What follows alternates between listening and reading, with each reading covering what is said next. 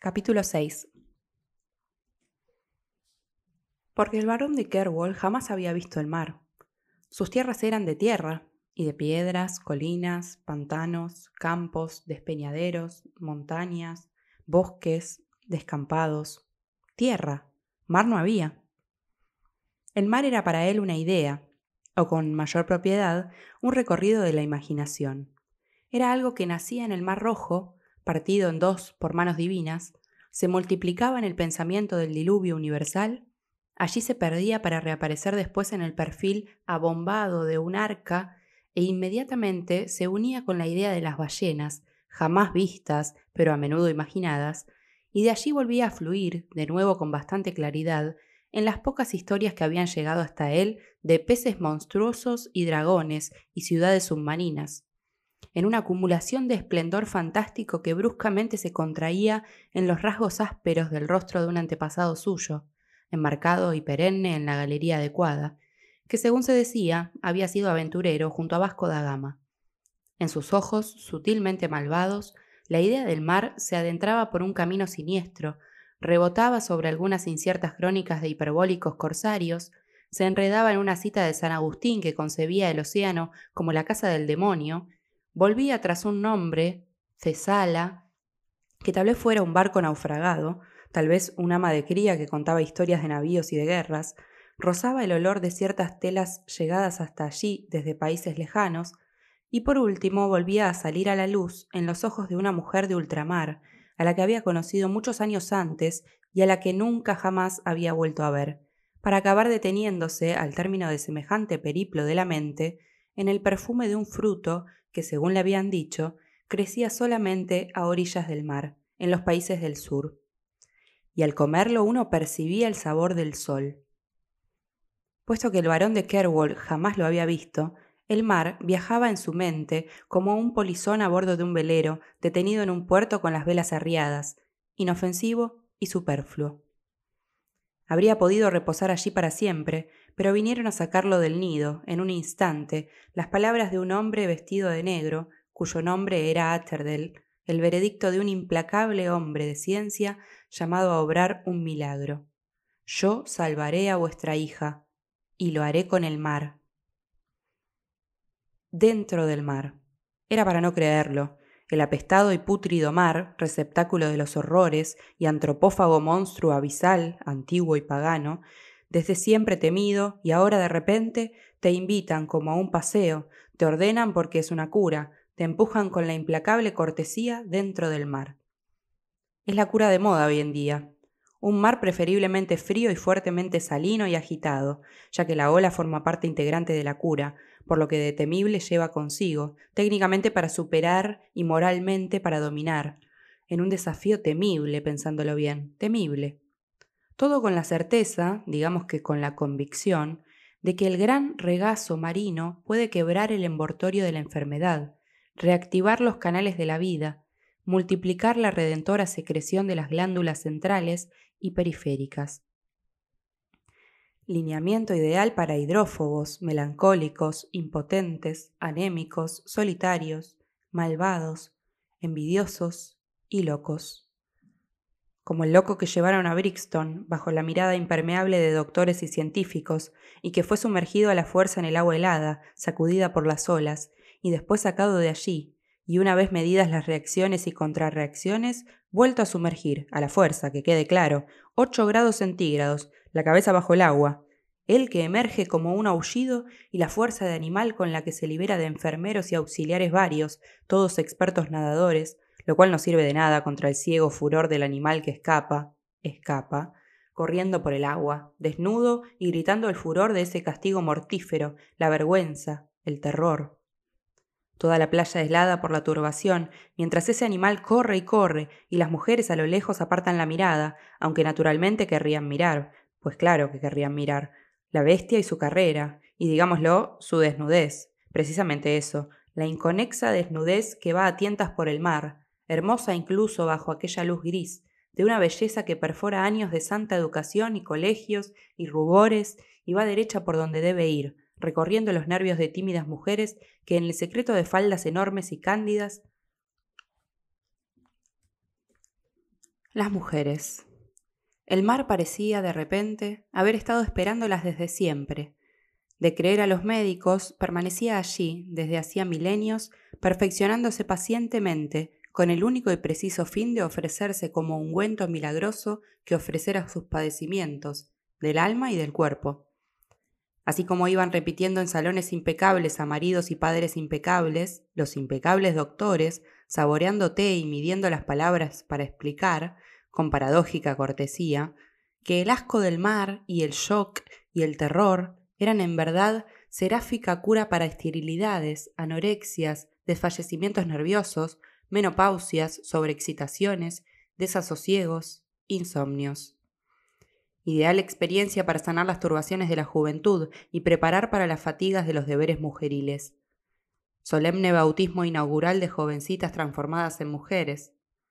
De modo que procurando olvidar por unos instantes al loco en el mar de Brixton, el loco siguió corriendo, pero hacia el horizonte, hasta que dejó de vérsele, hallazgo científico que huyó de las estadísticas de la Academia Médica y se entregó espontáneamente al vientre del océano mar. Procurando olvidarlo, digerido por el gran intestino acuático y jamás devuelto a la playa, jamás vomitado al mundo, como habría podido esperarse, reducido a odre informe y lívido. Se podría pensar en una mujer, en una mujer, respetada, amada, madre, mujer. Por una razón cualquiera, enfermedad, llevada a un mar que en caso contrario nunca habría visto y que ahora es la clave de su curación. Clave inmensa, en verdad, que ella mira y no comprende. Lleva el pelo suelto y está descalza, y esto no es que carezca de importancia, es absurdo. Junto con esa pequeña túnica blanca y los pantalones que dejan al descubierto los tobillos, se le podrían adivinar las caderas sutiles, es absurdo. Solamente su habitación de mujer la ha visto así, y sin embargo así está en una playa enorme, donde no se estanca el aire pegajoso de un tálamo nupcial, sino que sopla el viento del mar trayendo el edicto de una salvaje libertad reprimida, olvidada, oprimida, envilecida por toda una vida de madre, esposa, amada mujer. Y está claro, no puede no sentirlo. Ese vacío alrededor, sin paredes ni puertas cerradas, y solo delante un interminable espejo excitante de agua. Solo con eso habría para una fiesta de los sentidos, una orgía de nervios, y aún debe suceder todo, la dentellada del agua gélida, el miedo, el abrazo líquido del mar, la sacudida sobre la piel, el corazón en la garganta. La acompañan hacia el agua. Por el rostro le baja, sublime ocultación, una máscara de seda. Por lo demás, el cadáver del loco de Brixton no acudió nadie a reclamarlo, eso hay que decirlo. Los médicos estaban experimentando, eso hay que entenderlo. Paseaban parejas increíbles, el enfermo y su médico, enfermos diáfanos, elegantísimos, devorados por el morbo de una lentitud divina, y médicos como ratones en una bodega, buscando indicios, pruebas, números y cifras, espiando los movimientos de la enfermedad en su descarriada fuga de la emboscada de una cura paradójica. Se bebían el agua del mar, se había llegado a eso, el agua que hasta ayer era horror y repugnancia y privilegio de una humanidad desvalida y bárbara, de la piel quemada por el sol, envilecedora inmundicia. Se la tomaban a sorbos ahora, esos mismos divinos inválidos que caminaban por la ribera arrastrando imperceptiblemente una pierna, en la simulación extraordinaria de una cojera noble que lo sustrajera al ordinario dictado de poner un pie delante del otro. Todo era cura. Había quien encontraba mujer, otros escribían poesías. Era el mundo de siempre, repugnante, pensándolo bien, que de repente se había transferido, con una finalidad exclusivamente médica, al borde de un abismo aborrecido durante siglos y elegido ahora, por elección y por ciencia, como promenade del dolor. Baño de olas, lo llamaban los médicos. Había incluso un artefacto, en serio, una especie de litera patentada para entrar en el mar. Servía para las señoras, obviamente, señoras y señoritas, para resguardarlas de miradas indiscretas. Ellas subían a la litera, cerrada por todos lados con cortinas de colores desvaídos, colores que no gritaran, por así decirlo, y después las adentraban en el mar unos metros, y allí, con la litera a ras del agua, ellas bajaban y tomaban los baños, como una medicina, casi invisibles tras sus cortinas, cortinas al viento, literas como tabernáculos flotantes, cortinas como paramentos de una ceremonia inexplicablemente extraviada en el agua, todo un espectáculo si se contemplaba desde la playa. El baño de olas. Solo la ciencia puede ciertas cosas, esa es la verdad. Barrer siglos de asco, el terrible mar, regazo de corrupción y de muerte, e inventar aquel idilio que poco a poco se iba difundiendo por todas las playas del mundo, curaciones como amores. Y además esto, un día en la playa de Depper, las olas trajeron a la orilla una pequeña barca, un residuo, apenas un pecio, y allí estaban ellos, los seducidos por la enfermedad, esparcidos por la kilométrica orilla, consumando cada uno su cópula marina, bordados elegantes sobre la arena hasta donde alcanza la vista, cada uno en su burbuja de emoción, lascivia y miedo. A la salud de la ciencia que allí los había convocado, todos bajaron de su cielo a paso lento hacia aquel pecio que se resistía en encallar en la arena, como un mensajero temeroso de llegar. Se acercaron. Lo arrastraron hasta la orilla y vieron. Recostado sobre el fondo de la barca, con la mirada dirigida hacia lo alto y un brazo extendido hacia adelante, ofreciendo algo que ya no estaba. Lo vieron. Un santo. De madera era la estatua, pintada. El manto descendía hasta los pies, una herida cortaba la garganta, pero el rostro, aquel rostro, nada sabía de todo aquello y reposaba, apacible, sobre una divina serenidad. Nada más en la barca, solo el santo, solo. Y todos, instintivamente, levantaron los ojos por un instante para buscar sobre la superficie del océano el perfil de una iglesia, comprensible idea pero también irrazonable idea. No había iglesias, no había cruces, no había senderos, el mar no tiene caminos, el mar no tiene explicaciones. Las miradas de decenas de inválidos y mujeres consumidas, bellísimas, lejanas, médicos como ratones, ayudantes y lacayos, viejos mirones, curiosos, pescadores, muchachas y un santo, extraviados, todos ellos y él, en vilo, en la playa de Depper un día. Nadie lo entendió jamás. Jamás. La llevaréis a Daschenbach. Es una playa ideal para los baños de olas. Tres días. Una inmersión por la mañana y una por la tarde. Preguntad por el doctor Teverner. Os proporcionará todo lo necesario. Esta es una carta de presentación para él. Tomad. El varón cogió la carta y ni siquiera la miró. Morirá, dijo. Es posible, pero muy improbable.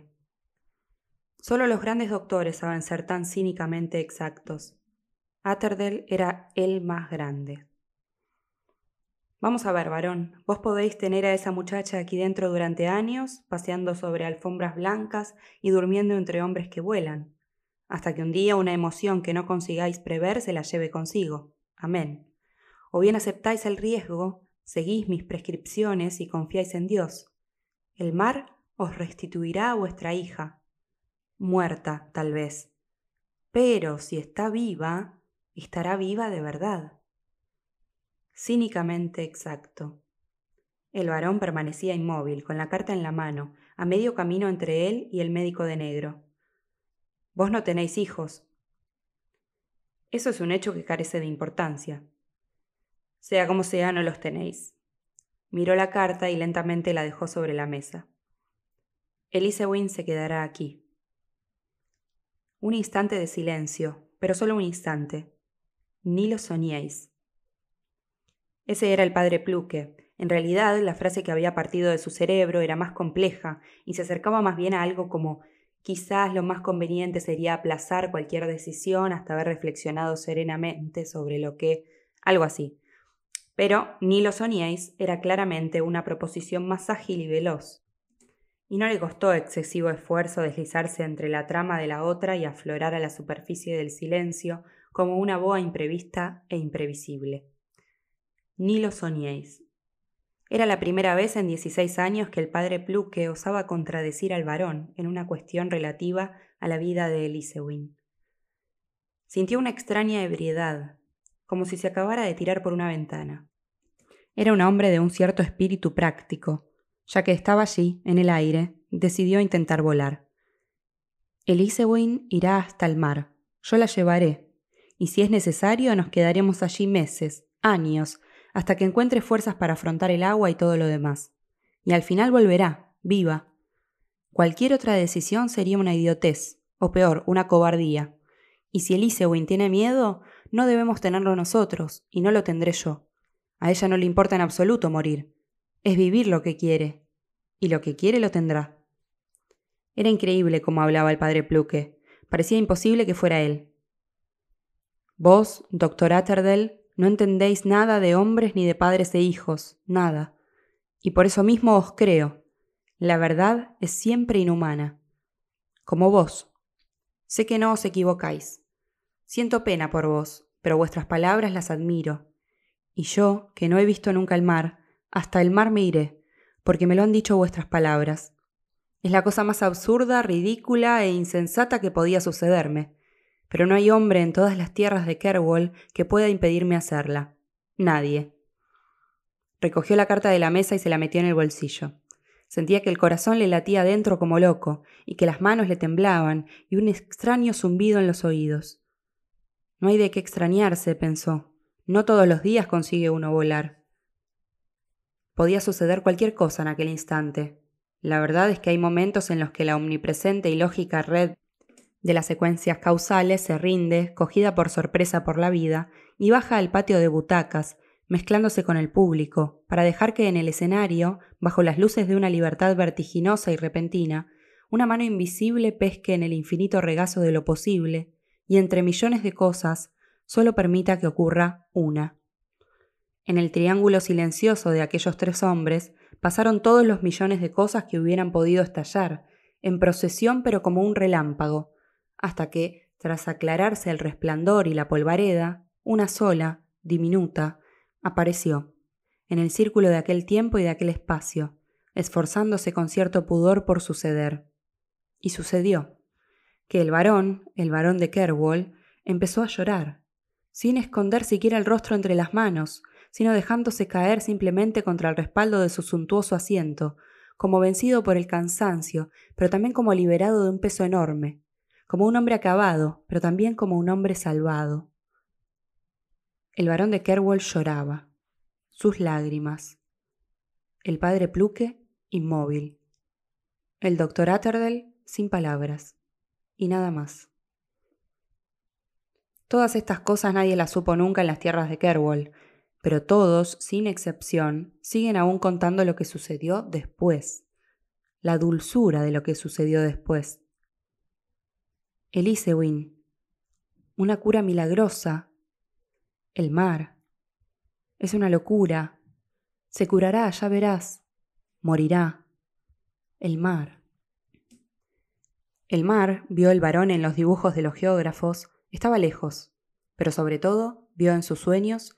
Era terrible, exageradamente hermoso, terriblemente fuerte, inhumano y enemigo, maravilloso.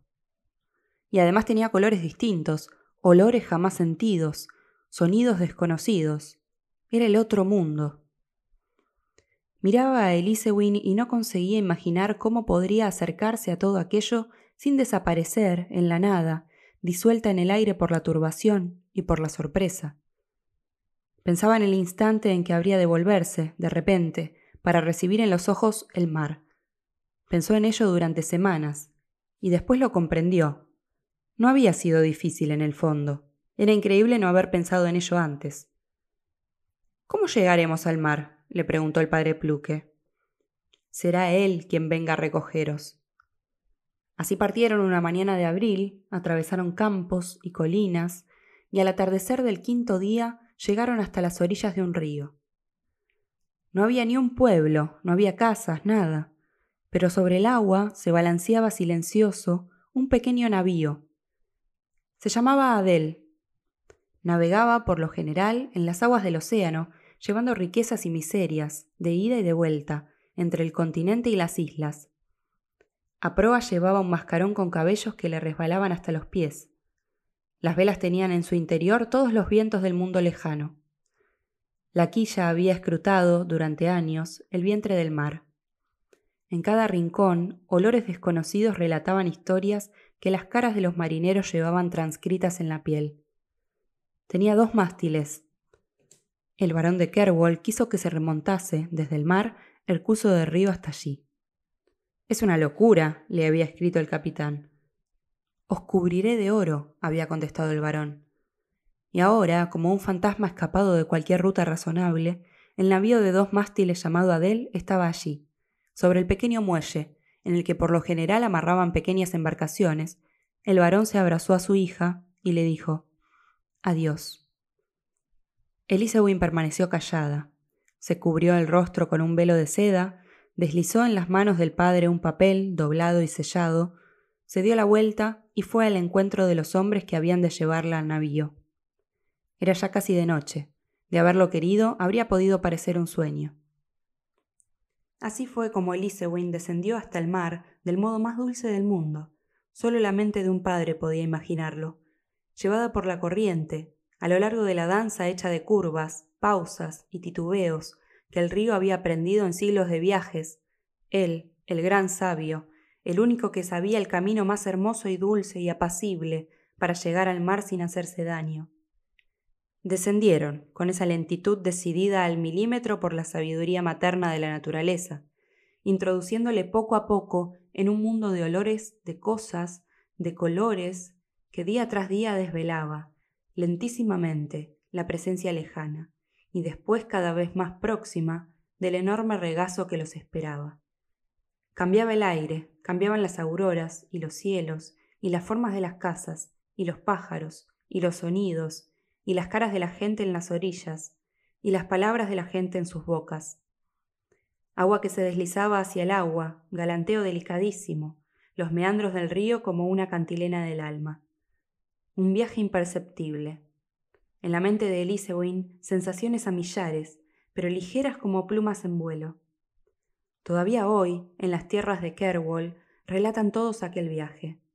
Cada uno a su manera, todos sin haberlo visto nunca, pero no importa, no dejarán nunca de relatarlo, para que nadie pueda olvidar lo hermoso que sería si para cada mar que nos espera hubiera un río para nosotros.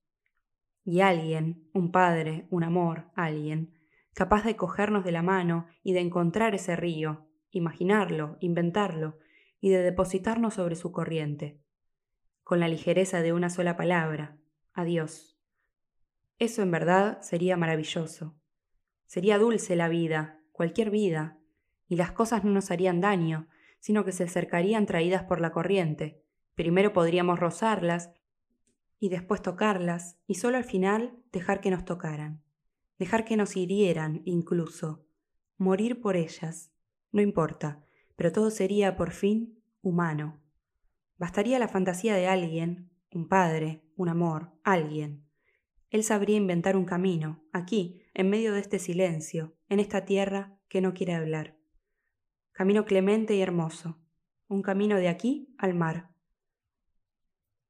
Los dos inmóviles, con los ojos fijos en esa inmensa extensión de agua, para no creerlo, en serio, para quedarse allí toda una vida, sin comprender nada, pero sin dejar de mirar, el mar delante, un largo río a sus espaldas, la tierra al final, bajo sus pies. Y ellos allí, inmóviles. Elisewin y el padre Pluque, como un hechizo, sin un solo pensamiento en la cabeza, ni uno solo, solo estupor, asombro. Y después de unos minutos, y más minutos, una eternidad, es cuando Elisewin, al final, sin apartar los ojos del mar, dice pero luego, en determinado momento, ¿acaba? A centenares de kilómetros, en la soledad de su inmenso castillo, un hombre aproxima a la vela una hoja de papel y lee. Pocas palabras, todas en una línea, tinta negra. No tengáis miedo, yo no lo tengo.